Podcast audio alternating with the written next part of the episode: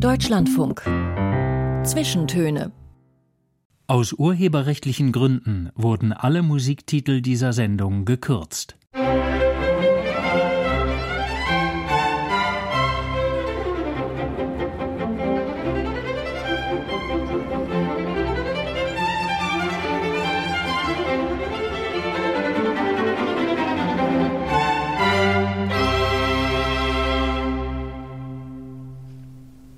Mit Joachim Scholl heute und einem im Wortsinn bodenständigen Mann, den man tagsüber eher in Gummistiefeln antrifft als in schicken handgenähten Budapester Schuhen, die er vielleicht aber in seiner ersten beruflichen Karriere getragen hat, in der Frankfurter Hochfinanz nämlich.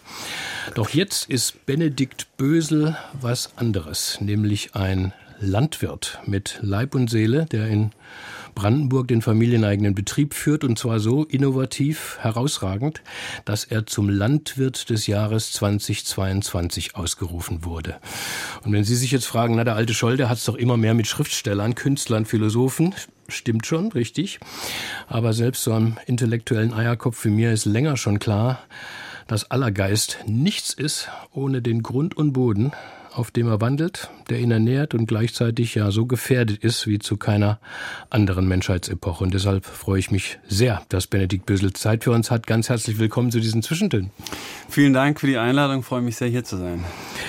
Ich will es gleich zugeben, natürlich habe ich ordentlich Nahrung für unser Gespräch durch ein Buch bezogen, auf das man mich aufmerksam gemacht hat. Sie haben es selbst geschrieben, Rebellen der Erde heißt es, ist seit kurzem im Handel. Es war aber schon fertig, als Sie im Januar dieses Jahres aus den Händen von Landwirtschaftsminister Cem Özdemir, wenn ich richtig gelesen habe, bei einer feierlichen Gala im Berliner Zoopalast die Auszeichnung erhalten haben zum Landwirt des Jahres. Was war das für ein Moment? Das war ein ähm, ja, ganz besonderer Moment, denn äh, die Auszeichnung Landwirt des Jahres äh, geht im Grunde genommen darauf zurück, dass es unglaublich viele Landwirte und Landwirtinnen gibt, die ja schon viel, viel weiter sind, als wir das heute in den Medien wahrnehmen, die, die versuchen, ihre landwirtschaftlichen Konzepte an die, die neuen Anforderungen bezüglich Klima, Biodiversität, Gesundheit, Tierwohl zu orientieren. Und ähm, als, als einer derer, die dort sozusagen präsentiert wurden, auch dann auch ausgezeichnet zu werden, war, war schon eine besondere, eine, ein besonderer Moment räumen wir gleich mal den Verdacht aus, dass hier ein ehemaliger Investmentbanker sitzt, der mit seinen angehäuften Millionen sich jetzt den Spaß macht, ökologische Landwirtschaft Schön, zu betreiben. Sie sind definitiv nicht so einer. Über die 20.000 Euro Preisgeld haben Sie, Sie und Ihr Team sich wahrscheinlich sehr gefreut, ne? Ja, unbedingt. Also es waren sogar 21.000, ähm, denn äh, wir haben sozusagen, die, unsere Rubrik vorher war noch Manager des Jahres und dann wurde sozusagen von den zehn Rubriken, die ausgezeichnet werden, äh, wurde dann sozusagen der Landwirt ausgezeichnet und ich habe aber das sozusagen auch eigentlich nur stellvertretend für mein Team sozusagen wahrnehmen können. Also ähm, deswegen war das äh, war das eine Auszeichnung, die wirklich viel mehr eigentlich auf der Arbeit meines Teams sozusagen beruhte und und auch das nur als ja exemplarisch wirklich für für die vielen vielen Landwirte und Landwirtinnen, die wir einfach dringend ganz anders wieder wahrnehmen müssen und deren Arbeit wir auch dringend äh, ganz anders wieder wertschätzen müssen. Was wurde denn in gleich, wurde wahrscheinlich gleich investiert, ne, das Geld? Das wurde angeschafft? Also, wenn ich ganz ehrlich bin, ähm, wurde das noch nicht weiter investiert, sondern meine Freundin hat gesagt, Benny, wehe, wehe, du kaufst jetzt wieder weitere Kühe damit. Äh, wir haben einen Umzug vor uns, unser zweites Kind äh, kommt im Mai. Deswegen äh, hat sie gesagt, äh, du wartest jetzt mal. Also habe ich da sozusagen kein Mitspracherecht mehr. Wer kam eigentlich auf die niedliche Idee, des Namens ihres Gutes. Es das heißt nämlich Gut und Bösel. Ja, das zeigt sozusagen ein bisschen den, den Versuch, den wir antreten, indem wir zeigen wollen, dass die Landwirtschaft viel, viel mehr ist, als man das heute irgendwie oft irgendwie denkt. Ne? Wenn wir das irgendwie so wahrnehmen, denken wir über Primärproduktion von Lebensmitteln, aber die Landwirtschaft ist wirklich eigentlich der größte Hebel, um die großen Probleme unserer Zeit zu lösen. Das heißt, egal wo, Landwirtschaft ist immer Biodiversität, Gesundheit, Klimaanpassung, äh, Entwicklung ländlicher Räume, Chancengleichheit und demnach ist einfach die Landwirtschaft mit das Coolste und Wichtigste und Schönste und Beste, äh, das man machen kann. Und da kommt der Name Gut und Bösel sozusagen so ein bisschen mit, weil wir halt das Ganze auch ein bisschen mit Humor gestalten wollen und ein bisschen auch einen anderen Zugang zu dem Thema irgendwie anbieten wollen, weil, weil es einfach wichtig ist, dass wir jetzt halt wirklich äh, viel mehr über die Landwirtschaft sprechen und auch insbesondere junge Leute überzeugen und auch, auch sozusagen helfen, sich wieder in die Landwirtschaft, in die Natur zu verlieben und da irgendwie aktiv zu werden. Wir werden uns das Prinzip Ihres Wirtschaftens äh, noch genauer ansehen. Äh, Erstmal grundsätzlich, Herr Bösel, Sie stehen für regenerative Landwirtschaft. Was, was ist das für ein Ansatz? Kann man das mal kurz umreißen? Ich kann es zumindest versuchen. Ähm, es ist in der Tat so, dass regenerative Landwirtschaft heute sehr häufig schon benutzt wird als Beschreibung. Es ist tatsächlich es gibt keine feste Definition davon. Wenn, wenn Sie mich fragen, verstehe ich unter regenerativer Landwirtschaft im Grunde genommen den Versuch, dass wir äh, die Natur und die, und, die, und die Ökosysteme bestmöglich verstehen wollen. Also aus einer gewissen Demut heraus, weil wir sagen, die Natur hat ja alles und kann ja eigentlich alles. Und demnach dann versuchen, unser landwirtschaftliches Konzept eben an dem jeweiligen Standort äh, den natürlichen Kreisläufen und, und, und den natürlichen Dingen, die dort klassischerweise passieren würden, eben anzupassen. Das habe ich jetzt etwas abstrakt aus, äh, ausgedrückt. Was wir versuchen bei uns am Standort, ähm, unser Hof ist eine Stunde östlich von Berlin und wir haben eine der trockensten äh, Standorte überhaupt und Dazu noch eben sehr sandige Böden. Das heißt, Landwirtschaft bei uns ist heute schon extrem anspruchsvoll und insbesondere wenn wir natürlich auf Klimawandel und viele der anderen Krisen gucken, wird es auch in der Zukunft noch sehr viel schwieriger. Und wenn wir uns sozusagen die, die Landwirtschaft anschauen, wie wir sie in den letzten 30, 40, 50 Jahren immer weiter entwickelt haben, war der Fokus immer zu sagen, okay, wir wollen so viel Masse, wie wir nur irgendwie können produzieren und das für den geringsten Preis. Und das hat im Grunde genommen dazu geführt, dass wir die Natur eben immer weiter, ja, im Grunde genommen versucht haben zu dominieren. Und bei der regenerativen Landwirtschaft versuchen wir das so ein bisschen umzudrehen. Das heißt, wir versuchen dann eben wieder die Natur als gesundes Ökosystem für uns arbeiten zu lassen. Das machen wir jetzt eben sehr speziell, indem wir eben Bäume pflanzen auf die Äcker, dass wir die Tiere wieder integrieren, dass wir wirklich also mehrere Kreisläufe ähm, einfach wieder aufs Feld bekommen, damit sozusagen der Boden gesundet werden kann, die Biodiversität aufgebaut wird und wir am Ende des Tages das ist ganz wichtig zu sagen, profitabler werden. Ähm, das ist eigentlich auch der Schlüssel. Über die einzelnen Komponenten Boden, Wald, Tiere und Nahrung werden wir uns unterhalten. Zunächst aber sollen Sie von sich und Ihrer Familie erzählen, wie Sie überhaupt zum Bauer wurden, nach der ersten Musik, die Sie sich gewünscht haben, Herr Bösel. Wir fangen an mit, ja, deutschem Rap von Curse, dem Musiker aus Berlin. Warum nicht heißt der Song und warum wollen Sie ihn hören? Der Song äh, ist tatsächlich für meinen Freund Jules, der heute leider nicht mehr unter uns ist, aber äh, das war ein Lied, äh, ist jetzt über 20 Jahre her, dass wir beide äh, zu der Zeit äh, immer gehört haben und uns dabei immer wahnsinnig gefreut haben. Und äh, wenn er jetzt noch hier wäre und wüsste, dass ich sozusagen hier sitzen kann und mir ein Lied wünsche und das hören würde, würde er sich wahnsinnig freuen.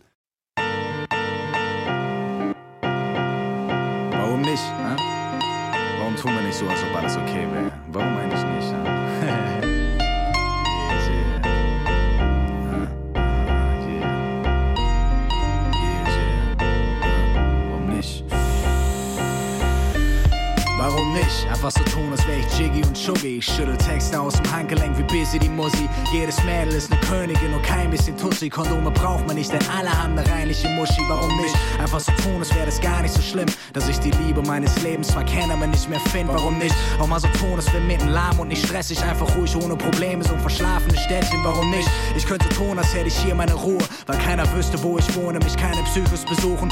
Tun, als wären Idioten Privatleben nicht egal und dass keiner kommt und ans Fenster klopft zwei bis dreimal am Tag. Warum nicht? Ich könnte tun, als ob mich das gar nicht betrifft. Mir egal, als ob ich auf Straßen und Hassblicke krieg. Ihr lasst mich ja nicht so tun, als ob die Wohnung cool wäre. 42 QM. Warum nicht von Curse hier in den Zwischentönen im Deutschlandfunk auf Wunsch unseres Gastes heute, des Landwirts des Jahres Benedikt Bösel. Sie sind Jahrgang 1984, geboren, aufgewachsen in München, dann im Rheinland, bei Leverkusen, schließlich in Bad Godesberg. Da war Brandenburg noch rein geografisch ähm, weit weg, aber auch politisch natürlich, denn das Familiengut lag außer Reichweite. Ähm, hatten Sie und Ihre Familie vor dem Mauerfall überhaupt etwas mit Landwirtschaft zu tun? Also tatsächlich ähm, war die Familie meines äh, Vaters also die, der Vater meines Vaters, ähm, das waren noch Landwirte, die haben damals zwischen, zwischen Hamburg und Berlin äh, einen Hof betrieben. Und ähm, Ja, so ganz klassische Landwirtschaft in der Form wie, wie heute nicht. Allerdings, ähm, als auch noch in der Zeit, wo wir in, in, in München gelebt haben, äh, sind wir wirklich, haben wir jedes Wochenende irgendwie in Tirol in den Bergen verbracht. Das heißt, ähm, ich habe eigentlich als Kind immer nur draußen alleine irgendwie gespielt. Ähm, liegt auch daran, dass ich zwei ältere Schwestern habe. Äh, deswegen äh, ja, durfte ich als Kind viel einfach draußen spielen. Deswegen, die Natur war mir immer sehr, sehr eng. Ich habe auch als kleines Kind äh, immer irgendwie Tiere großgezogen, ob das irgendwie Qualquappen waren oder irgendwie Enten oder egal, jedes, ich hatte immer, meine besten Freunde waren auf jeden Fall die Tiere. Ich meine, Sie sollen als Kind und Jugendlicher ein kleiner Problembär gewesen sein. Ähm, schlecht in der Schule, kein Bock auf gar nichts. War das so? Ja, es, ich glaube, es war, also es tut mir rückblickend schon auch leid, glaube ich, für, für meine Eltern und vielleicht auch für den einen oder anderen Lehrer oder Lehrerin.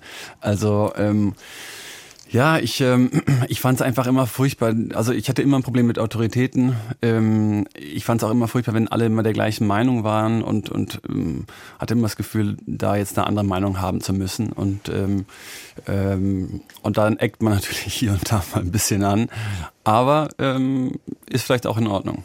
Man, dann liest man von einem Internat in, in England. Das hört sich an wie die klassische Story von wohlhabende Leute schicken ihre äh, stinkfaulen Schratzen ins teure England und dass noch irgendwas aus ihnen wird. Ja, ich muss sagen, England war für mich total, also es hat mich wahnsinnig verändert, weil ich hatte damals, ich weiß noch genau, ich kam in den, in den, wirklich den Unterricht, das war ein Biologielehrer und wir kamen da rein und das war irgendwie eine Klasse mit, weiß ich nicht, weniger Leuten und der sagte als aller, allererstes, bevor er irgendwas sagte, sagte er, hört zu Leute, es gibt bei mir eine Regel, ihr könnt machen, was ihr wollt. Ist mir völlig wurscht, ob ihr äh, abschreibt oder egal was ihr macht, aber ihr setzt euch nach hinten und ihr seid still.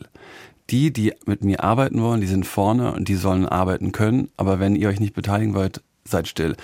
Und dann fand ich den so cool und fand das auch so einfach, es hat mich irgendwie, ich wollte dem gefallen, weil der einfach so ein cooler Typ war. Und wir haben vorne gesessen. Und auf einmal habe ich eben dann vorne gesessen und wollte irgendwie mich engagieren und wollte dem halt auch gefallen. Und das hat für mich dann wahnsinnig viel verändert, weil auf einmal dachte ich, ey, irgendwie, das macht ja doch dann auch Spaß und ist dann irgendwie auch interessant. So, also von daher, das, ähm, das, das war für mich total wertvoll damals, ja. Mhm. Auf jeden Fall kriegten Sie die Kurve, gingen mit Anfang 20 in die Finanzwelt. Manhattan, Frankfurt am Main, klar. Achtung, jetzt kommen wieder die Klischees. Der junge Benedikt Bösel im schicken Anzug um 8 am Desk, um 22 Uhr zu Hause, making money, heiß auf Kohle, am Jahresende der Bonus, auf ins Autohaus den ersten Porsche anschaffen. Schön wär's. Nee, so gut und so, so, so hat's bei mir leider auch nie funktioniert. Wir haben tatsächlich, glaube ich, mal eher so um neun, um zehn angefangen, haben aber dann auch so bis zwei, drei, vier Uhr nachts gearbeitet. Also das also. waren schon interessante Phasen und gerade so auch am Anfang, ich hatte halt auch diese Klischees hatte ich mir natürlich auch so vorgestellt. Ähm, stellte sich heraus, dass dann doch alles nicht so war und, und, und auch nicht so ist und ähm, naja, ich hatte schon das Glück, dass ich von, von Anfang an auch mit dem jungen Alter irgendwie in einem, in einem Team war, wo wir gerade an einem tollen, großen, spannenden Deal gearbeitet haben und das war halt alles wahnsinnig aufregend. Wie kamen Sie denn überhaupt zum, zum, zum Banking? Naja, also auch in der Schule hat mich eigentlich immer interessiert, zum einen natürlich die ganzen Naturthemen und Ressourcen und, und irgendwie Landwirtschaft, Forstwirtschaft, solche Sachen. Ich fand aber damals jetzt die Vorstellung, irgendwie in, in Ostbrandenburg Ökolandwirtschaft zu machen, nicht besonders sexy. Ähm, und deswegen äh, war eben das andere, was mich interessiert hat, die Wirtschaft. Ne? Das, das fand ich schon spannend natürlich, weil da passierten Sachen und das war irgendwie spannend und irgendwie, ja, das, das, das hat mich schon angezogen und deswegen dann auch der, der Schritt sozusagen in, in, den, in, den Finanz, äh, in die Finanzindustrie. Ähm, Tatsache war, ähm, in meinem ersten Jahr war es eben noch alles spannend und so, wie man sich das irgendwie vorstellt. Für einen Porsche hat es nicht gereicht, aber war schon noch spannend. Und dann kam schon die Finanzkrise. Und das war dann wieder für mich ein ganz entscheidender Moment, weil ich halt gesehen habe, wie dieses, ja, gerade für mich jungen, naiven Kerl, dieses, ja, von außen so feste System einfach wirklich wie ein Kartenhaus in sich zusammengefallen ist. Und da hatte dann noch das Glück, dass ich sozusagen in dem Team war, in der Bank, die, die sozusagen die Verwertung der Bank dann organisiert hat. Und dann sprachst du halt mit irgendwelchen potenziellen Käufern und es ging eine Excel-Liste der Mitarbeiter und Mitarbeiterinnen. Das heißt, Ihre Bank ging, ging unter sozusagen? Genau, die ist dann pleite gegangen und dann wurden eben Bankteile sollten irgendwie verkauft werden an andere Banken und mhm. Und dann ging es eben durch die, durch die Excel-Liste, alles Mitarbeiter, Mitarbeiterinnen, Kollegen, deine Chefs, die du kanntest. Und du wusstest halt, okay, der hat drei Kinder, der, die hat zwei Kinder und dann der zu alt raus, die zu alt raus. Und du dachtest immer, oh Gott. Und dann gehst du halt hoch, äh, wieder in das Großraumbüro, läufst genau an den Chefs vorbei und die sagen dann, ah, Benny, kannst du nicht mehr reinkommen, mach mal die Tür zu, kannst du schon irgendwas sagen. Und das Foto von den Kindern steht da auf dem Tisch. Oh und da warst du, das war dann für mich so, boah, was ist, also ja, dann äh, sind sozusagen diese Träume, diese Vorstellungen und so, das ist natürlich dann je geplatzt und habe gesagt, okay, das will ich nicht machen, das ist nicht meine Welt. Aber Sie waren doch zehn Jahre da, wenn ich richtig gerechnet habe. Was war das auch so der, der Anfang zum Turnaround, also zum Grund und Boden, zum Familienhof in Brandenburg? Sie haben ja komplett umgesattelt und dann nochmal studiert, Agrarökonomie. Ne? Genau, also ich habe insgesamt zehn Jahre plus minus in der Finanzindustrie gearbeitet. Diese erste Phase des Investmentbankings waren allerdings nur drei Jahre. Und danach habe ich dann Agrarökonomik studiert hier in Berlin. Ähm, und danach hatte ich noch weitere Stationen. Habe ich erst noch in einem äh, Immobilienunternehmen gearbeitet, wo wir so Restrukturierung gemacht haben. Und danach äh, ganz speziell mit Startups im Agrarbereich und so Umwelttechnologie. Ähm, das heißt, dieses ganze Investmentbanking, das habe ich ganz am Anfang mal erlebt. Ähm, das wird aber immer etwas äh, sozusagen breiter gezogen, als es sozusagen war.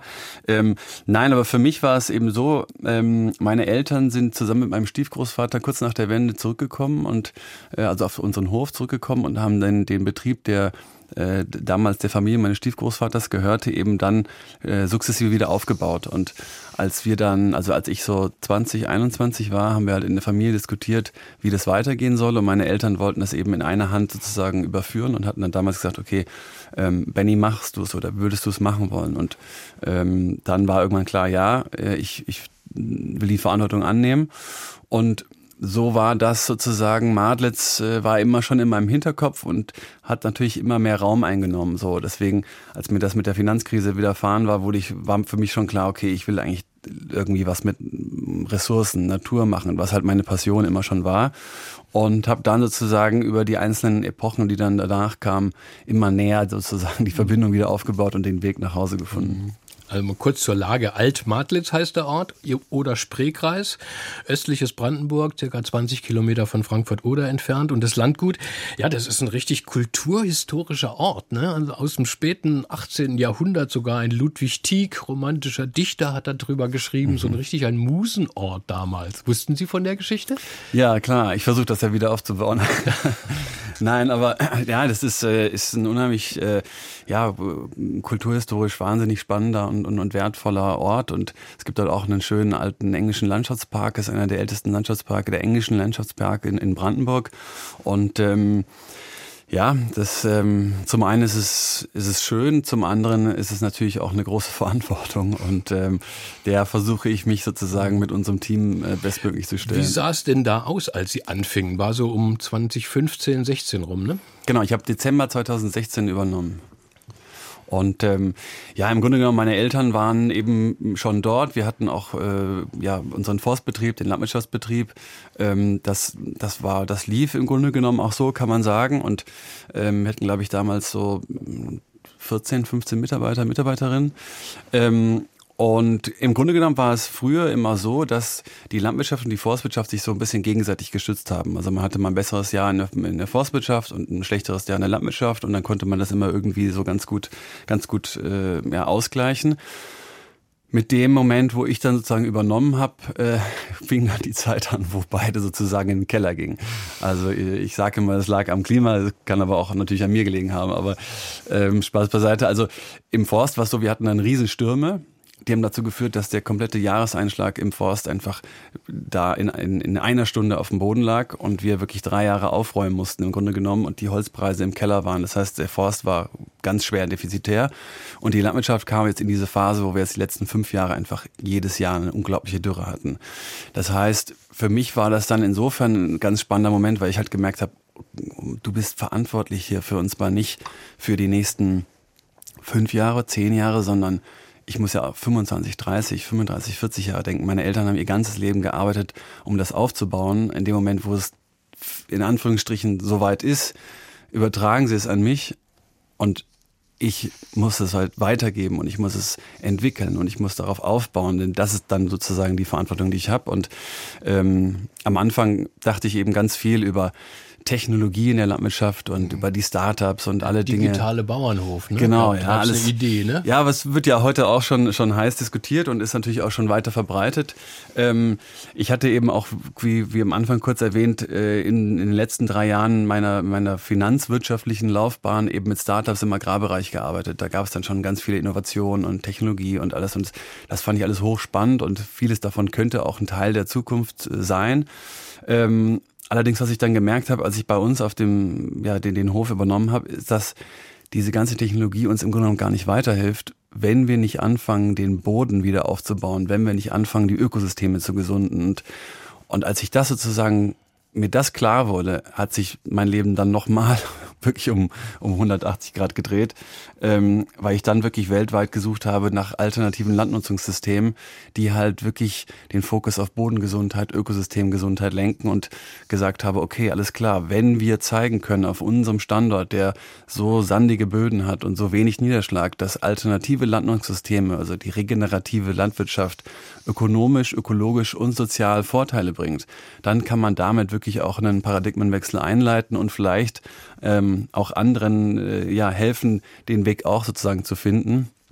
Und ähm, ja, und so hat sozusagen dann äh, unsere Reise dann begonnen. Ich meine, dafür braucht man auch, denk mal, für einen neuen, für einen neuen Ansatz auch irgendwie einfach Kapital, ja, Geld für Investitionen, Maschinen, Material, Mitarbeitende. Ähm, Sie hatten aber gar nicht viel, ne? Wenn man jetzt zu uns nach Hause käme, ist das halt schon wahnsinnig schön und es ist auch eine Riesenfläche. Ich meine, es sind 3000 Hektar, habe genau. ich gelesen. Das sind 5000 Fußballfelder. Das ja. muss man sich erstmal klar machen. Es ist riesig, riesig ne? groß. Und es ist natürlich, es, es wäre auch viel wert, wenn man es verkaufen würde. Nur, das will ich ja nicht. Ich möchte es nicht verkaufen. Ich will das nutzen, ich will es verbessern und ich will es weitergeben. Und ähm, als ich damals sozusagen mir klar wurde, wir müssen hier wirklich alles komplett anders machen, ähm, und dann aber die verschiedenen Vordenker und Vordenkerinnen gefunden habe, die eben schon zeigten seit vielen, vielen Jahren, was eben möglich ist. Und das waren dann Menschen in Südafrika, in Brasilien, in, in Amerika, in, äh, in Japan. Äh, und ich gesagt habe, Mensch, warum redet niemand darüber? Warum kennt diese Art der Landwirtschaft keiner? Warum macht das hier keiner? Und gleichzeitig gemerkt habe, es gibt keine Daten dazu, es gibt keine wissenschaftliche äh, Ausarbeitung dazu, es, äh, du kannst auch diese Informationen überhaupt nirgendwo herbekommen, äh, war mir klar, okay, das ist der Weg, das musst du machen. Und ähm, ja, der einzige Weg, der dann für mich sozusagen den Start ermöglicht hat, war, dass ich eben mein, mein Auto, das ich noch hatte, meine Aktien, die ich noch hatten, die übrigens nie besonders gut waren, verkauft habe, um dann die ersten Bäume zu pflanzen und die ersten Kühe zu äh, kaufen.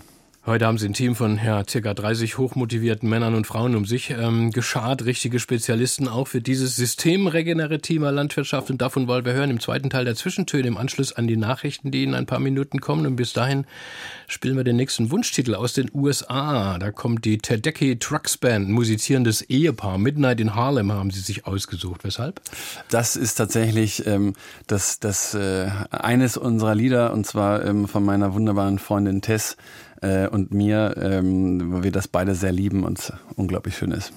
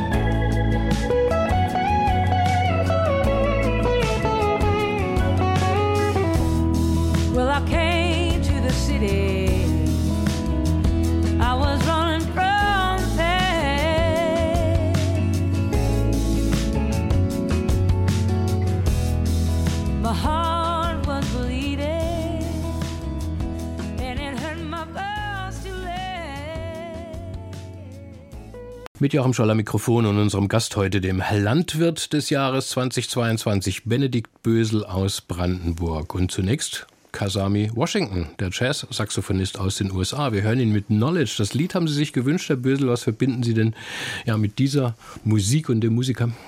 Also ich liebe das einfach, weil es wahnsinnig erfüllend ist. Es hat alles an Emotionen, was man sich vorstellen kann. Es ist hochkomplex, es ist irgendwie kreativ.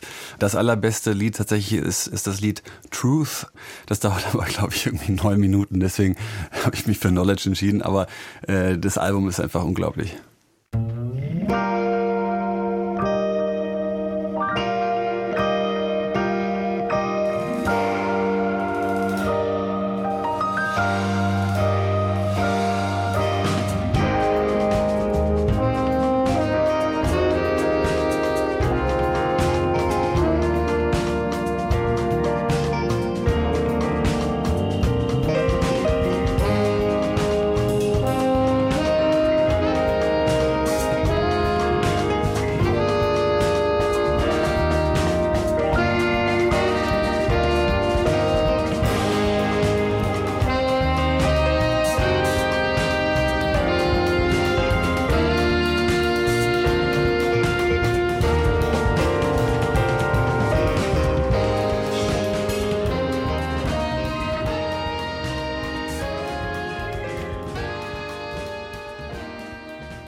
Kasami Washington Knowledge heißt der Song. Und damit willkommen zurück zu den Zwischentönen. Musik und Fragen zur Person. Wir stellen sie dem regenerativen Landwirt Benedikt Bösel, der im Osten Brandenburgs auf dem Familienhof Gut und Bösel einen, ja, man könnte sagen, ganzheitlichen Anspruch alternativer Landwirtschaft umsetzt. Neulich, Herr Bösel, habe ich Sie mal im Fernsehen gesehen.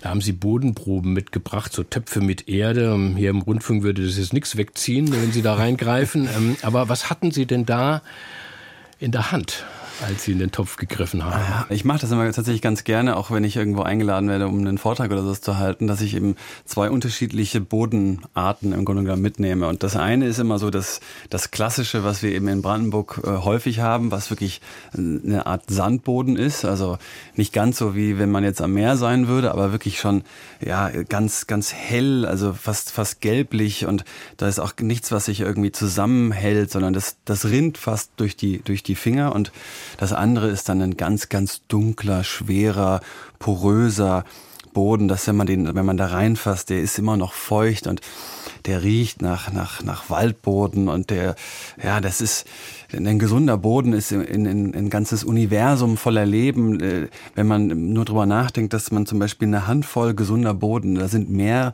Lebewesen drin, als es uns Menschen auf dem Planeten gibt. Das muss man sich mal vorstellen. Und wie, wie, wie komplex und wie wunderbar dieses Zusammenspiel ist, dieser unterschiedlichsten Lebewesen dort. Und das wirklich, dieser Boden, dieser gesunde Boden und die, die Vielfalt, die Biodiversität in dem Boden, das ist wirklich der Schlüssel für uns als Gesellschaft, das ist der Schlüssel für die Natur, für unsere Lebensmittel, für unsere Gesundheit. Das ist wirklich das, was wir ja im Grunde genommen äh, viel häufiger und viel mehr auch, auch in den Mittelpunkt der Gesellschaft bringen müssen. Aber wir alle mussten in den letzten Jahren ja fast konstant Bilder von staubtrockenen Feldern äh, sehen, also mit verdorrten Pflanzen. Und oft kamen die Nachrichten aus Brandenburg ne, von diesem extrem trockenen Sandboden. Und äh, auch der Boden, wie er sich jetzt entwickelt hat, durch die große Trockenheit, kann gar kein Wasser mehr aufnehmen, ne, geschweige denn den, den speichern. Und ja, wie kommt man denn jetzt aber zu diesem gesunden Boden, wie Sie ihn jetzt gerade geschildert haben? Ähm, Sie sprechen hier von einem syntropischen System. Syntropisches System. Was, was heißt das genau? In der syntropischen Landwirtschaft, im Grunde genommen ist das, wir reden da auch von Agroforst. Und Agroforst ist jetzt erstmal der Versuch, eben Landwirtschaft und Forstwirtschaft wieder zusammen auf eine Fläche zu bringen. Wir haben in den letzten 30, 40, 50 Jahren ging die Entwicklung dahin, alles immer nur noch effizienter zu machen. Und man hat die Forstwirtschaft getrennt von der Landwirtschaft und man hat auch die Tiere nochmal dann separat gehalten. Und eigentlich müssen wir das alles wieder zusammenbringen. Denn all das zusammen, es ist wie in einer Gesellschaft, Gesellschaft. In der Gesellschaft und Teams sind stark durch Diversität, weil wir unterschiedliche Menschen dabei haben, die unterschiedliche Stärken haben. Das Gleiche ist in der Natur. Und bei der syntropischen Landwirtschaft versuchen wir genau das. Wir bringen wieder unterschiedliche Baumarten, unterschiedliche Sträucher, unterschiedliche Kräuter zusammen, die sich dann gegenseitig mit symbiotischen Wechselbeziehungen am, am Leben halten und auch gegenseitig unterstützen. Bringen die denn das Wasser wieder zurück? Die Bäume auf dem Feld? Sage ich jetzt mal ganz dumm als Landmensch. Nein, das haben nee, Sie. Quatsch, als Stadtmensch. Nein, das haben Sie, haben Sie genau richtig gesagt. Das ist tatsächlich so. Ich sage das manchmal so, wir pflanzen Bäume, um Wasser zu pflanzen. Denn die Bäume haben eben über die Art und Weise, wie sie dann in das Ökosystem einwirken, also wir machen das eigentlich immer so, dass wir schmale Baumstreifen gleichmäßig über den Acker verteilt pflanzen, dass man zwischen den Baumstreifen weiterhin ganz klassische Landwirtschaft betreiben kann, mit Getreide, mit Erbsen, mit wie auch immer. Und dann hat man auch die Baumstreifen. Und die Baumstreifen haben verschiedene Leistungen. Beispielsweise reduzieren sie die Windgeschwindigkeit, die über den Acker ähm, geht.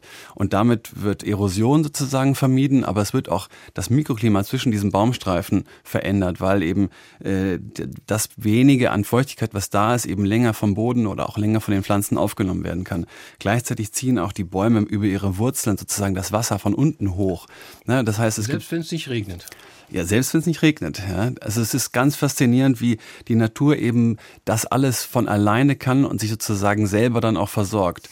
Wenn wir sie eben nicht in einer Monokultur, nicht in Reinkultur, nicht sozusagen von ihren Stärken berauben, sondern wir müssen sie sozusagen äh, uns wieder helfen lassen. Und äh, ja, das versuchen wir eben auch. Oder deswegen haben wir auch das Buch geschrieben, um diese ganzen Potenziale, das, das Schöne daran, das, das, das Übertragbare auch in, in, in sozusagen andere Lebensbereiche. Also wenn man nur einen kleinen Garten hat oder wenn man nur eine, eine Zimmerpflanze hat, kann man ganz viele dieser Dinge eben auch anwenden wen ich auch durch Ihr Buch kennengelernt habe. Ähm, das ist so eine bestimmte Ö Ökogröße, nenne ich, äh, nenne ich ihn mal. Also Sie haben mit verschiedenen ähm, Persönlichkeiten auf der ganzen Welt zusammengearbeitet, die also hier äh, neue innovative Landwirtschaft betreiben. Ähm, einer auf internationaler Ebene heißt Ernst Götsch oder Götsch. Mhm. Ähm, der, der ist extra aus Brasilien angereist und hat dann gesagt, hm, sieht ganz nett aus, ich mache mit.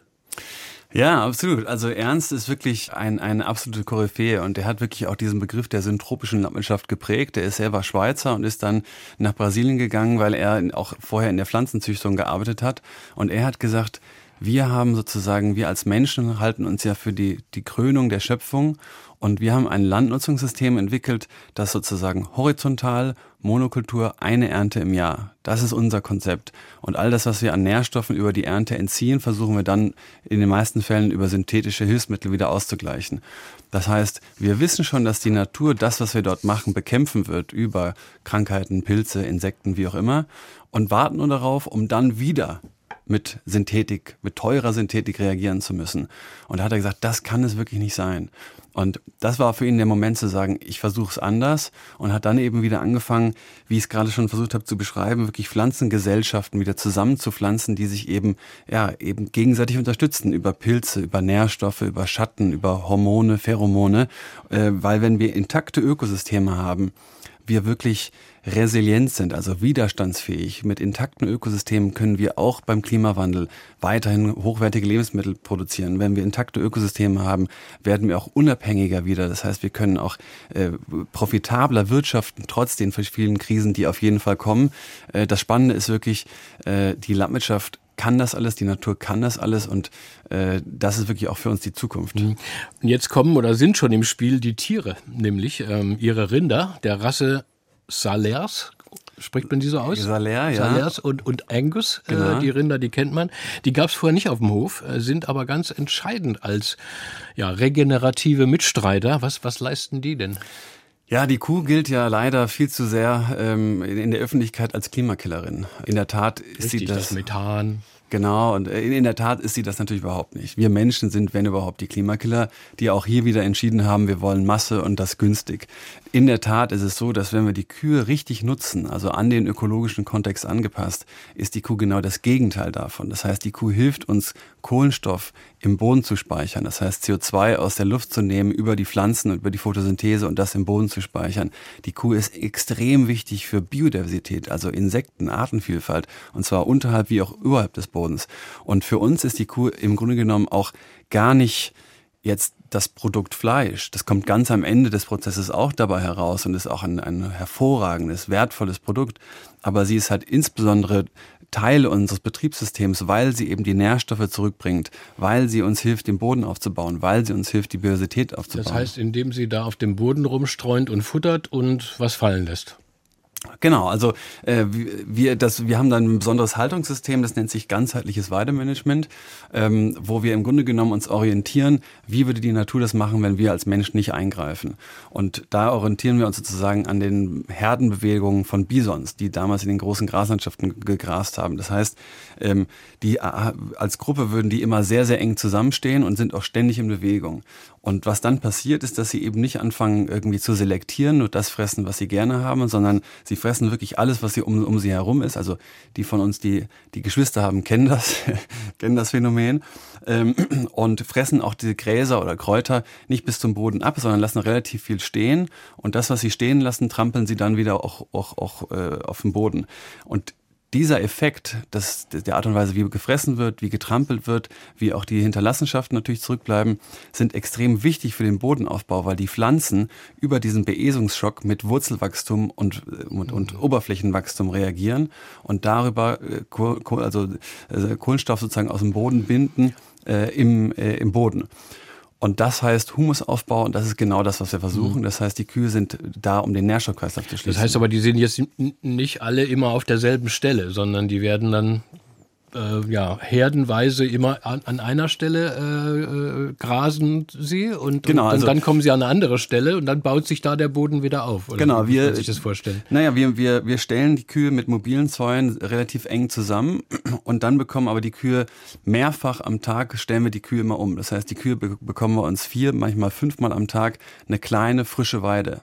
Das heißt, die rotieren den so ganzen oft, Tag ja. immer weiter und immer weiter und immer weiter und dann wird das, wo sie standen, wieder sechs, sieben, acht, neun, zwölf, je nachdem wie viel es regnet, Wochen ganz in Ruhe gelassen, dass es nachwachsen kann und dann wird das Ganze wieder von vorne begonnen. Das heißt, wir können wirklich die, die, also die Kühe sind im Grunde genommen für uns der Motor von, von Pflanzenwachstum und das ist das wirklich der Schlüssel. Und sie sind ganzjährig draußen, äh, die Tiere? Äh, also habe ich gelesen, dachte ich, was Gott, selbst im bitterkalten Winter? Ja, die mögen die es tatsächlich ganz gerne, wenn es kalt ist.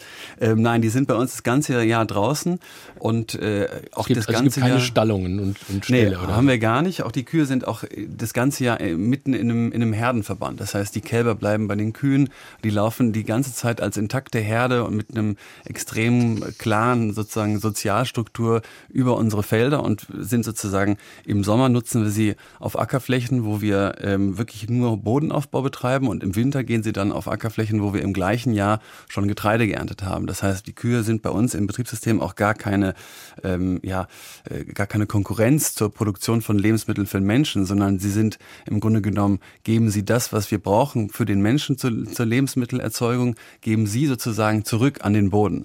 Ähm, das heißt, sie sind eigentlich, ja, äh, stehen nicht zu uns zum Wettbewerb, sondern sind eigentlich die, die, die Unterstützer, die das System am Leben halten. Und was ich auch von schon Ihnen gelernt habe, Herr Bösel, dass der Kuhfladen ja ein wahnsinnig diverses, komplexes, komplettes Ökosystem ist. Wir sagen immer, die Kuh ist ein wandelnder Kompost, ein wandelndes Kompostautomat. Ja? Ähm, das heißt, äh, dort werden natürlich die ganze Mikrobiologie, die ganzen äh, Bakterien, die wir ja auch als Mensch sozusagen für die Verdauung brauchen, werden sozusagen von den Kühen schon vorbereitet und die wiederum werden dann von den ganzen Organismen und Lebewesen im Boden auch aufgenommen und runter in den Boden gezogen und das wiederum äh, bringt sozusagen dieses ganze Universum und, und Leben im Boden, aber auch überhalb des Bodens in Gang. Stichwort Kompost, da haben Sie einen eigenen Experten, den Laurenz. Ja. Das ist der Kompostierungsfachmann. Der hat ein Thermomix-Konzept entwickelt. genau, wir haben, äh, wir haben immer gesagt, okay, so ein bisschen wie man den Thermomix sozusagen aus der Küche kennt, müssten wir halt auch ein Gerät entwickeln, wo wir einfach die verschiedensten Reststoffe, also von Heu oder Stroh oder Laub oder auch, auch Äst, Äst, äh, also geschnittene Äste, wie wir die sozusagen zusammenbringen in der richtigen Mischung und in der richtigen äh, ja, Feuchtigkeit, ähm, damit das sozusagen dann wie der, der Teig im Thermomix sozusagen gären kann äh, und dass auch dort sozusagen das richtige Umfeld geschaffen wird, dass das perfekt für Pilze ist, für Bakterien, die sich dann perfekt ausbreiten, die wir wiederum nutzen können, um sie irgendwie auszubringen und, und damit äh, das Bodenleben sozusagen anzuregen. Und dann sollen die, die Rinder auch die besten Bodyguards der Welt sein, die Salers. Hat das ja. was mit den Wölfen zu tun, die es jetzt wieder gibt, auch in Brandenburg? Neulich habe ich von einer Schafherde gelesen, die von einem ganzen Rudel Wölfe gerissen wurde. Ja, das ist tatsächlich ein, ein, ein, ein großes Thema. Und äh, diese Salerinder, die wir eben auch in der Herde haben, ist eine ganz tolle alte französische Rasse. Die sind wunderschön, ganz, die leuchten so hellbraun und haben halt auch noch Riesenhörner. Und äh, dazu sind sie noch sehr, sehr wachsam, weil sie eben nicht so über, überzüchtet sind wie viele andere äh, Kuhrassen. Äh, das heißt, wer, wer da auf die Weide kommt und sich nicht vorher angemeldet hat, der wird auf jeden Fall ernst beguckt. Und ähm, in der Tat, glaube ich, haben die Wölfe da schon großen Respekt, weil diese Tiere einfach äh, schon sehr, sehr imposant sind. Ich komme immer noch nicht so ganz drüber weg, dass die da bei minus 10 Grad da draußen schlafen müssen. Ähm, ja, ich glaube, das denkt man so ganz häufig, dass sich das irgendwie komisch anfühlt, aber in der Tat ist es, glaube ich, eher komischer, wenn ein Tier, das äh, in der Natur leben muss und soll, auf einmal im Stall ne? stehen muss. Ja. Hören wir wieder Musik, Benedikt Bösel. Jetzt was Klassisches. Vivaldi, Spring aus den vier Jahreszeiten natürlich, aber in einer ganz anderen Version von Max Richter. Erzählen Sie. Ja, ich habe äh, als Jugendlicher auch mal im Chor gesungen. Da haben wir Haydns Schöpfung gesungen. Deswegen in England wahrscheinlich. Nee, das war nee. tatsächlich in Deutschland. Mhm. Und ähm, von daher habe ich auch eine, eine große Freude an klassischer Musik. Äh, was mich jetzt an dem Stück sozusagen besonders äh, freut, ist im Grunde genommen nochmal diese moderne Interpretation äh, und die Verbindung sozusagen der unterschiedlichen Welten.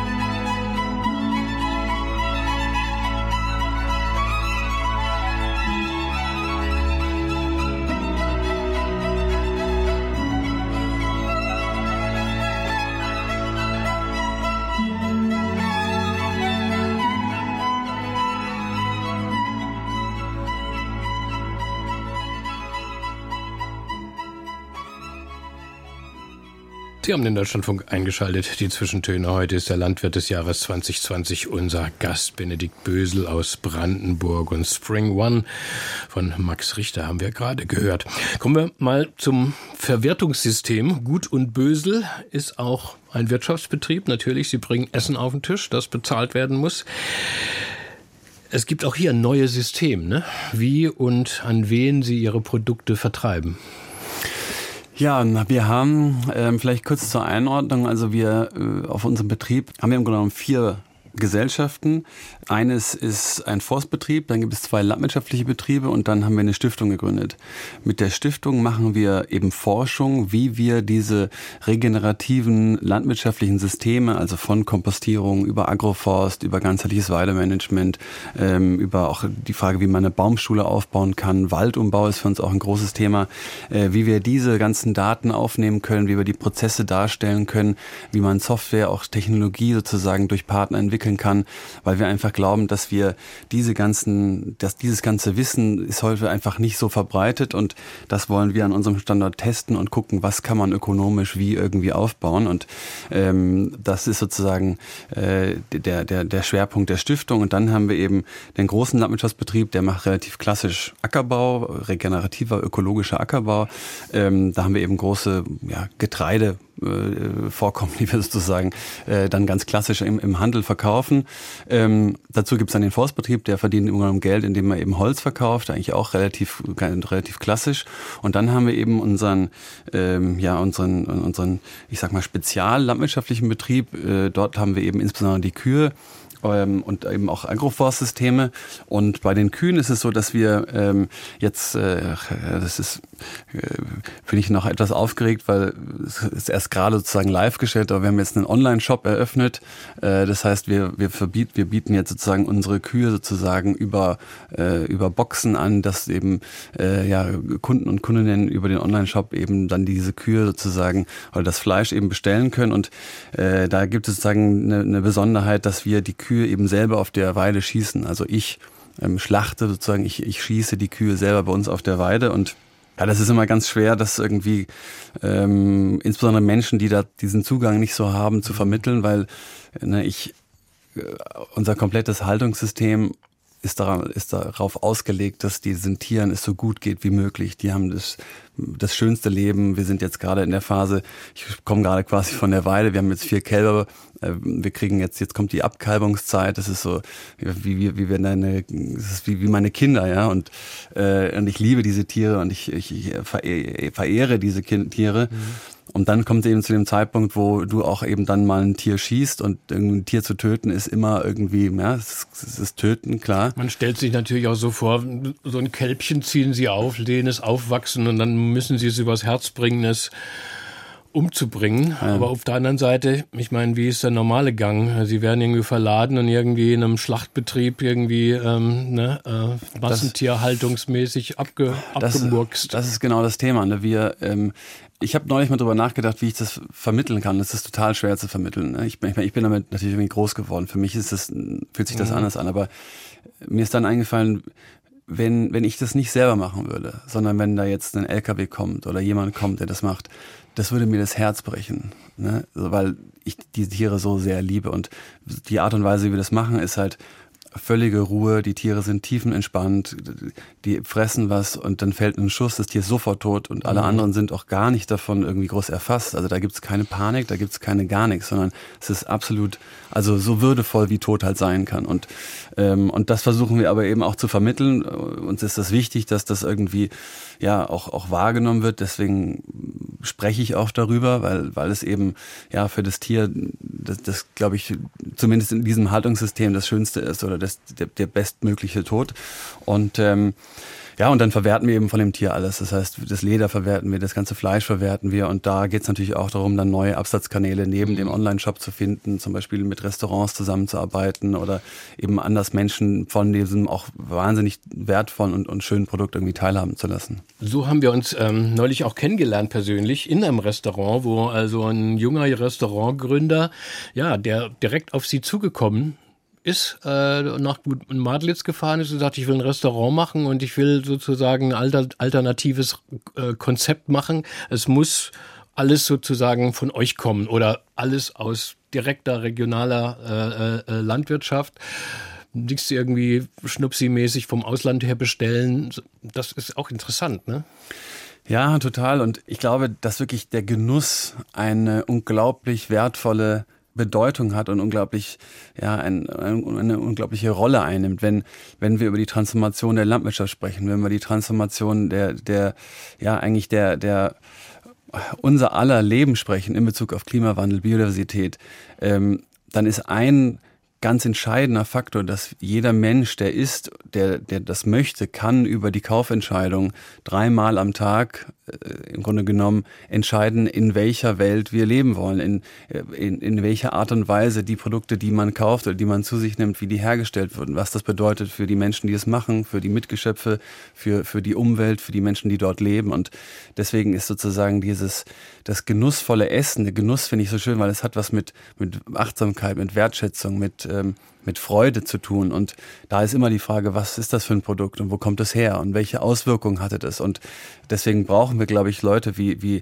Jonas Merold, der, dieser junge Koch mit dem Restaurant Merold in, in Berlin, der eben sagt, okay, das will ich vermitteln. Ich will Menschen begeistern und ich will Menschen inspirieren. Und deswegen haben wir auch, auch, auch das Buch geschrieben, äh, weil wir gemerkt haben, ähm, wie sehr Menschen einfach dadurch sich angesprochen fühlen. Ähm, und und ähm, der Genuss ist irgendwie etwas äh, sehr Schönes, weil man zeigt damit nicht auf Finger und, und erhebt nicht den Finger, sondern ähm, man, man, man möchte Freude teilen im Grunde genommen.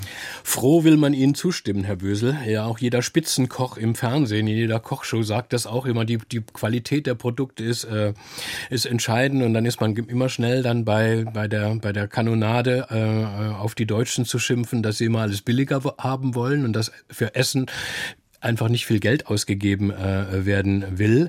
Aber es geht ja auch ums Können. Also in jenem Restaurant Merold. Ähm, das ist wirklich toll. Vom kulinarischen Niveau her ist es Spitzengastronomie. Der Jonas Merold, hat bei Tim Raue äh, gelernt, habe ich später erfahren. Es ist keine Schnupsi-Dupsi Haute Cuisine, sondern da kommt Bratwurst, Kartoffelsalat und Sauerkraut auf den Tisch. Alles von Gut und Bösel, super Bio, Fleisch natürlich hervorragend, aber es kostet natürlich trotzdem doch ein ganzes ganze Ecke mehr als in einem normalen Restaurant. Da das äh, Restaurant liegt in Neukölln, äh, in Berlin Neukölln. Da komme ich auch her und da wird kaum ein Ureinwohner hinkommen können, ähm, sondern eben nur die jungen Wohlhabenden. Oder klar, so einer wie ich halt, ne, so ein gut bezahlter Journalist, der sich das leisten kann. In meiner Neuköllner Eckkneipe dürfte ich wenig davon erzählen, ohne irgendwie als arroganter, reicher Sack zu gelten. Aus dieser aus diesem Dilemma ist ganz schwer rauszukommen. Klar kann ich das Bewusstsein haben, hey, ich muss, um den Planeten zu retten, muss ich anders mich anders ernähren.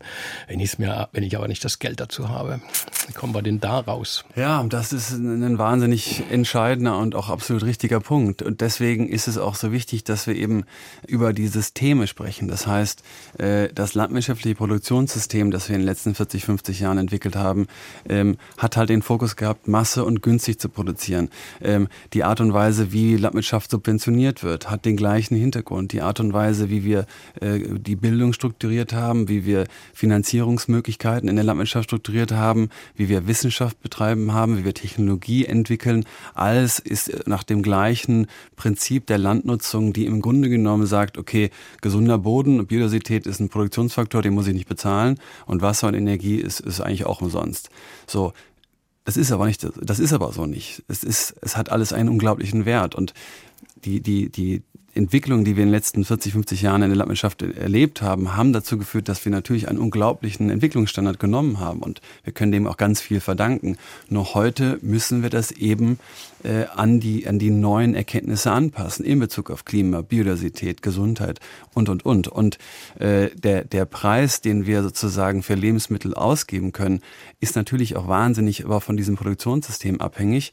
Und es ist halt einfach so, ähm, diese Preise sind überhaupt gar keine Realität, weil die meisten Menschen in einer anderen Lebensrealität leben. Und deswegen muss eben auch dort der, die richtigen Rahmenbedingungen gesetzt werden. Es muss insbesondere auch der, der Lebensmittelhandel, äh, die Supermärkte, die ganzen Firmen, die Ernährungsfirmen, die müssen natürlich auch einen, ein, ein, eine, auf eine Art und Weise von der Politik sozusagen incentiviert oder auch reguliert werden, damit eben Produkte dort angeboten, angeboten werden, die eben im Einklang sind auch mit den ökologischen und gesellschaftlichen Anforderungen. Das ist halt in der Tat im Moment nicht so, denn diese günstigen Lebensmittel, und insbesondere die günstigen Produkte sind eben vieler äh, äh, noch viel zu häufig so produziert, dass sie eben in der Produktion für unglaubliche gesellschaftliche und ökologische Kosten mhm. äh, sorgen. Und das ist natürlich ein, ein, ein Marktversagen am Ende des Tages, das reguliert werden muss. Ähm, jetzt gibt es unterschiedliche Arten und Weisen, das eben anzugehen, aber das ändert alles nichts an der Tatsache, dass genauso wie Sie es schildern, ähm, wenn die guten Produkte so teuer sind, dann können sich die eben nur eine ganz besondere Genusselite das leisten und damit werden wir es dann auch nicht schaffen. Ne? Wir müssen dorthin kommen, dass die guten Produkte und gut äh, in der Qualität, aber auch in der Art und Weise, wie sie auf das Ökosystem, auf die Menschen einwirken, dass die bezahlt werden können und dass die, die Produkte, die so hergestellt werden, dass sie für Biodiversitätsverlust und Bodenverlust sorgen, eben teurer werden, denn die sind teuer. Ähm, aber da müssen wir einfach wirklich eine, eine große Anstrengung in der Politik, in der Wissenschaft, diese ganzen Systeme eben äh, einfach anwenden. Ich bin auch aufgewachsen mit Fernsehbildern von Butterbergen und Milchseen und Gebirgen von Obst, die da, äh, das vernichtet wurde. Ne? Also eine Folge genau dieses Subventionssystems äh, der EU. Ähm, ich habe gelesen, 50 Milliarden Euro äh, werden da jedes Jahr verteilt aber eben auf diese Weise, wie Sie sie kritisieren, nämlich auf reine Produktion äh, und Fläche. Ähm, sehen Sie denn hier auch in der Politik das neues Bewusstsein kann man ja allenthalben sehen. Alles redet davon. Ne? Wir müssen ökologischer werden und wir müssen mehr auf, auf unsere, auf, unsere, äh, auf unsere Welt achten. Sehen Sie denn da Tendenzen, dass es in die richtige Richtung geht, dass man vielleicht von dieser Subventionspolitik irgendwann mal abrückt und andere Kriterienparameter entwickelt dafür? Also das ist natürlich tatsächlich äh, sehr kompliziert. Gerade auf EU-Ebene haben wir wahnsinnig viele Mitgliedstaaten, die natürlich auch ihre eigenen Interessen irgendwie versuchen zu vertreten. Und ähm, der, der politische Apparat ist da schon, ist da schon komplex. Ähm, ich habe sozusagen aus, aus meiner Erfahrung versuche ich mich immer auf die Dinge zu, kon zu konzentrieren, von denen ich glaube, einen Beitrag leisten zu können. Und ähm, die Erfahrung, die wir gemacht haben bei uns auf dem Betrieb, wir haben irgendwie im Jahr 2000 Besucher und Besucherinnen, ist, dass wir eine Farmtour mit denen machen und dann kommen die Menschen zu mir und sagen, Benny, wie krass ist das bitte? Das ist ja unglaublich, was alles möglich ist und wie mhm. spannend und wie das erste Mal habe ich irgendwie Hoffnung. Das erste Mal freue ich mich wieder. Ich fahre jetzt irgendwo hin und dann gehe ich einkaufen und mache was Schönes und esse was. Und das ist ja irgendwie Wahnsinn, was die, was die Landwirtschaft alles bedeutet und wie wichtig das alles ist. Und das war für mich der Grund, dieses Buch zu schreiben, weil man da so viel Hoffnung geben kann. Man kann wieder Mut geben, denn wir können ja die Dinge anpacken, wir können sie auch verändern. Und ich glaube, wenn wir das machen, wenn viele junge Leute wieder in die Landwirtschaft wollen, wenn dort eine, eine Energie entsteht, das ist dann ein Mittel, mit dem die Politik sich auch anfängt zu bewegen. Ähm, von daher äh, versuche ich eigentlich nur, Menschen sozusagen daran teilhaben zu lassen, wie, wie wichtig, wie schön die Arbeit ist und auch insbesondere auch den Landwirten und Landwirtinnen gegenüber sich zu öffnen und die mit einzubeziehen, weil die sind die, die, die jeden Tag mit, wirklich mit ihren Händen im Boden für eine bessere Welt arbeiten und kämpfen und die müssen wir unterstützen. Aber nochmal ganz praktisch gefragt, werden denn überhaupt solche Höfe, solche regenerativen Höfe, Ansätze subventioniert? Kriegen Sie Subventionen aus Brüssel? Ja, also klar, wenn wir ähm, jetzt ganz klassische, ich sag mal, Ökoackerbau machen und uns als an die Ökoackerbau-Richtlinien halten, ähm, dann bekommt man diese Förderung. Ähm, wenn wir auf eigene Initiative noch in Anführungsstrichen regenerative Methoden anwenden, dann steht das jetzt nicht konträr dem gegenüber. Also das heißt, man kann regenerative Ökolandwirtschaft oder regenerative Landwirtschaft betreiben und natürlich trotzdem auch die Subventionen bekommen. Aber die Subventionen sind halt ähm, im Grunde genommen nicht so zielgerichtet, dass sie wirklich dich an jetzt dem regional-ökologischen Kontext dazu befähigen, jetzt langfristig das so umzustellen, dass es wirklich Sinn macht, mhm. sondern äh, du kannst da im Grunde genommen, wenn du dich ein paar wenige Regeln hältst, dann kriegst du das Geld.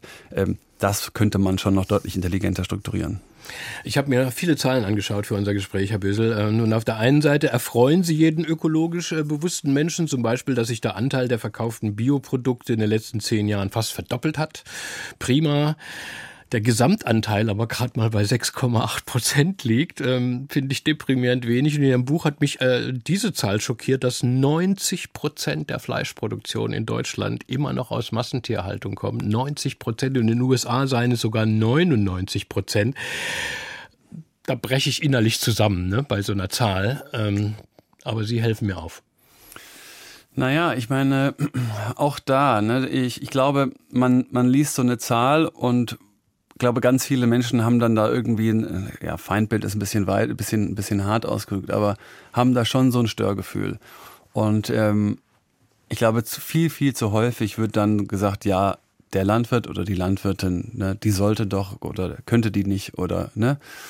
Und in der Tat muss man auch da wieder sagen, die die, die Zielsetzung war, produziert bitte so viel ihr könnt und das so günstig wie möglich. Das heißt, die Landwirte und Landwirtinnen wurden in diese Situation gebracht mit Subventionen, mit Unterstützung, mit politischen Vorgaben. Die konnten nicht, eigentlich konnten sie in den meisten Fällen nicht anders als zu wachsen und sich zu spezialisieren. Und heute sind die Landwirte und Landwirtinnen ganz häufig Gefangener ihrer eigenen Systeme, obwohl sie immer das gemacht haben, was sie machen sollten. Das heißt, Jetzt zu sagen, ach, so viel kommt hier aus der Massentierhaltung und ist ja alles furchtbar, das ist nicht das Problem und auch nicht der Fehler der Landwirte und Landwirtinnen, sondern das haben wir, wir als Gesellschaft, die Politik uns irgendwie so ausgesucht. Das heißt, jetzt liegt es eben schon daran, irgendwie die Rahmenbedingungen zu verändern, für die Landwirte und Landwirtinnen insbesondere eine andere Planbarkeit, eine Umstellungsphase, diese ganzen Dinge darzustellen. Aber es geht eben auch darum, die Gesellschaft irgendwie ja, zu, zu überzeugen, ähm, zu gewinnen äh, für mm, Alternativen. Ähm, es gibt viele Bewegungen in, in der Ernährung. Wir, sehen, wie sich die Anzahl von veganen Produkten entwickelt oder Menschen, die flexitarisch oder vegetarisch sich ernähren. Also man sieht schon, dass es etwas ist, was irgendwie angekommen ist. Und da ist es eben ganz wichtig, ähm, zumindest für, mein Dafürhalten, auch die richtigen Akzente zu setzen. Da muss ich mal natürlich an unsere wichtigen und wunderbaren Kühe denken, die immer als sozusagen als, als Problem dargestellt werden. Das sind sie eben nicht. Äh, sie sind nicht das Problem. Ähm, das Problem ist, äh, das Problem sind, sind wir sozusagen. Ja.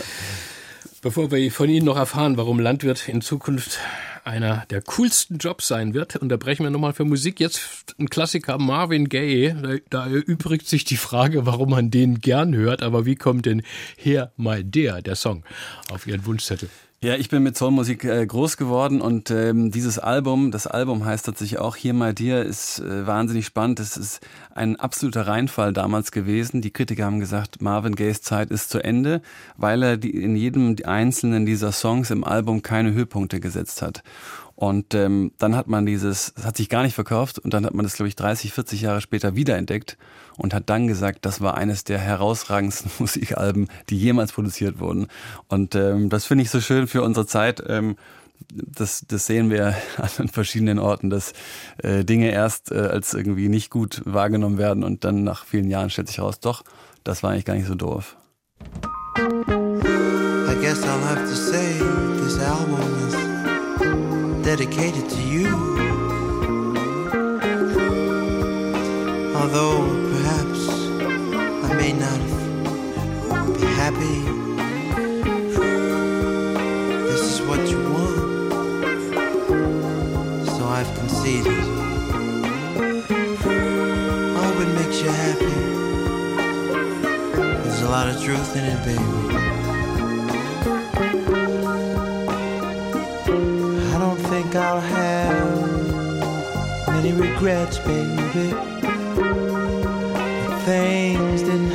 Be way they was, baby.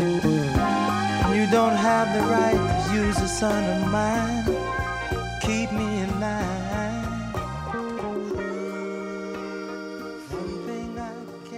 Marvin Gaye für unseren Gast Benedikt Bösel hier auf den letzten Metern der Zwischentöne im Deutschlandfunk. Sie machen einem wirklich viel Mut in Ihrem Buch Rebellen der Erde, Herr Bösel. Sie schließen es mit einer Vision. Stellen sich vor, wie die Welt ökologisch am 21. Juni 2035 aussieht. Ähm, für das ganze Spektrum haben wir jetzt nicht mehr viel Zeit, aber äh, was wird im Wesentlichen so hoffnungsvoll aussehen und an diesem Tag? Am 20. Ähm, Juni, das Sommeranfang, ne, oder? Wenn Sie das sagen, das ist auf jeden Fall wahrscheinlich Heuernte bei uns. so, viel, so viel kann ich schon mal sagen. Naja, ich glaube, ähm, bis zu dem Zeitpunkt werden einige Dinge passiert sein. Zum einen wird uns nochmal global sehr viel krasser vor Augen geführt werden, in welche Probleme gerade laufen. Ähm, Biodiversitätskrise, äh, Ernährungssouveränität, Gesundheitsthemen, äh, ich glaube auch gesellschaftliche Themen ähm, werden in den nächsten Jahren einfach nochmal wirklich deutlich, deutlich schlimmer werden, deutlich klarer werden, die Schmerzen werden nochmal größer werden. Ähm, das wird auch unangenehm, es wird, wird auch furchtbar. Aber ich glaube schon, dass, dass wir als, als Menschen eben sowas dann auch brauchen, um wirklich die Dinge umzusetzen, die wir umsetzen müssen. Und in der Landwirtschaft und im Ernährungssystem brauchen wir einen unglaublichen Wandel. Ähm, und es muss eben erst richtig wehtun, bevor wir dann in, in der Lage sind, die Dinge so umzusetzen, äh, dass wir es dann wieder gut hinbekommen. Und ich bin fest davon überzeugt, dass wir es gut hinbekommen. Und ähm, ich glaube, dass wir darüber hinaus bis zu dem Zeitpunkt aber eben auch viele, viele Initiativen, viele Landwirte und Landwirtinnen, äh, viele junge Menschen in die Landwirtschaft gekommen sind und, und alle sozusagen daran arbeiten, wie wir wirklich im Einklang mit der Natur hochwertige, toll schmeckende Lebensmittel produzieren können, wie wir zeigen können, wie wir über die Landnutzung Naturschutz betreiben, wie wir über die Landnutzung den Boden aufbauen, die Biodiversität aufbauen, äh, auch zum Mikroklima beitragen können. Denn wir können das alles. Wir, die Natur kann das auch alles. Wir müssen eben die Natur sozusagen nur lassen. Wir müssen die richtigen Stellschrauben äh, verändern. Das ist in der Politik, das ist sicherlich sicherlich auch in, in, in Fragen äh, der Technologieentwicklung, der wissenschaftlichen Ausrichtung. Äh, das Thema Zugang zu Land, äh, insbesondere für junge Landwirte und Landwirtinnen, ist eben ganz, ganz wichtig. Ähm, aber ähm, Sie haben es gerade schon gesagt, sozusagen einleitend, das Allerwichtigste ist, machen wir können das. Wir müssen einfach nur anpacken, wir müssen uns trauen, wir müssen Mut haben. Und ich habe neulich mal ein Sprichwort gehört, das fand ich irgendwie sehr schön. Äh, wir überschätzen, was wir in einem Jahr schaffen können, aber wir unterschätzen, was wir in zehn Jahren schaffen können. Und ähm, wenn wir wollen und wenn wir loslegen, dann, ähm, dann haben wir alle Möglichkeiten. Und warum wird Ihrer Vision zufolge einer der coolsten Jobs der Zukunft der Landwirt sein? Also das ist natürlich jetzt schon, ähm, aber das ist nur, nur den Landwirtinnen und Landwirten, glaube ich, klar. Nein, ich glaube einfach, dass das Bewusstsein der Menschen einfach insgesamt nochmal viel stärker das einfach wahrnehmen wird. Denn die Landwirtschaft ist wirklich der größte Hebel für die großen Probleme unserer Zeit. Global. Und zwar jeden Tag, überall, die ganze Zeit. Immer Klimaanpassung, immer Biodiversität, immer äh, Krieg und Frieden, Chancengleichheit, ähm, im Grunde genommen auch Bildung, ähm, Klimaanpassung. Das ist immer die Landwirtschaft. Und wenn wir das verstehen, dass das der Schlüssel ist, werden wir auch die Wahrnehmung und die Wertschätzung für die Arbeit von Landwirten und Landwirtinnen, die das ja jeden Tag leisten, völlig verändern. Und damit werden, glaube ich, viele, viele junge Leute in die Landwirtschaft kommen, denn, denn sie merken ja, dass sie in den Städten häufig, ja, mutlos sind, fast ohnmächtig, weil sie merken, die Welt wird immer schwieriger, die Herausforderungen werden größer, aber ich kann nichts tun. Naja, doch, du kannst was tun in der Landwirtschaft kannst du all diese Dinge sozusagen machen. Das ist der beste, die beste Form des Aktivismus. Wir haben jetzt Frühjahr und es hat ganz ordentlich geregnet. Man freut sich ja mittlerweile über jeden Tropfen. Man flucht gar nicht mehr, wenn es regnet, sondern sagt sich, ach gut, gut, gut, gut für den Boden.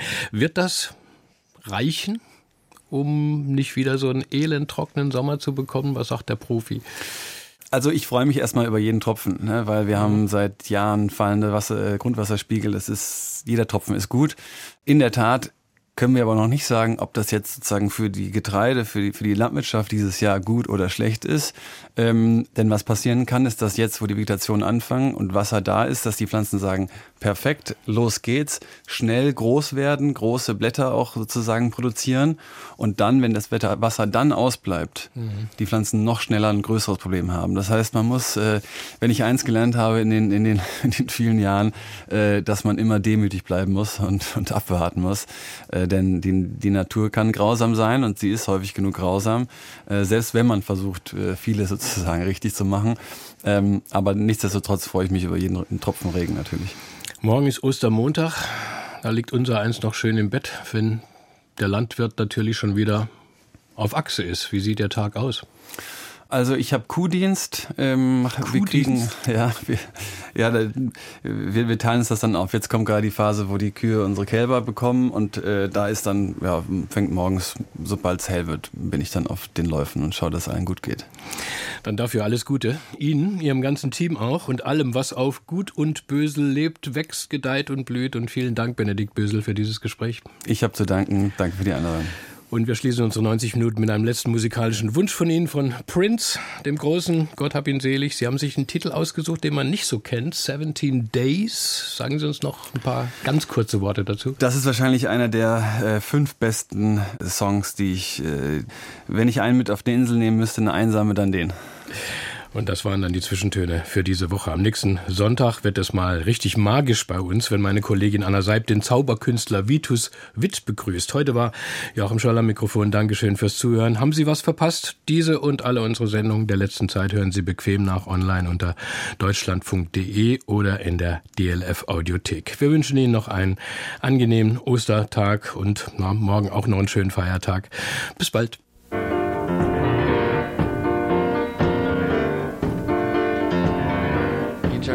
announcing